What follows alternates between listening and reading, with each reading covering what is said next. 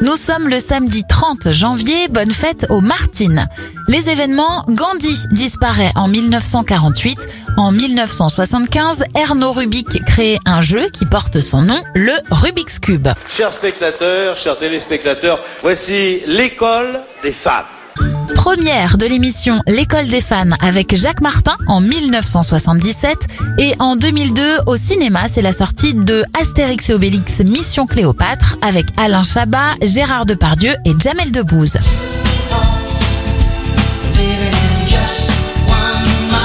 Anniversaire à Phil Collins, il a 70 ans, l'acteur Christian Bale a 47 ans et Liliane Rover, connue pour son rôle d'Arlette dans la série 10% notamment, a 88 ans.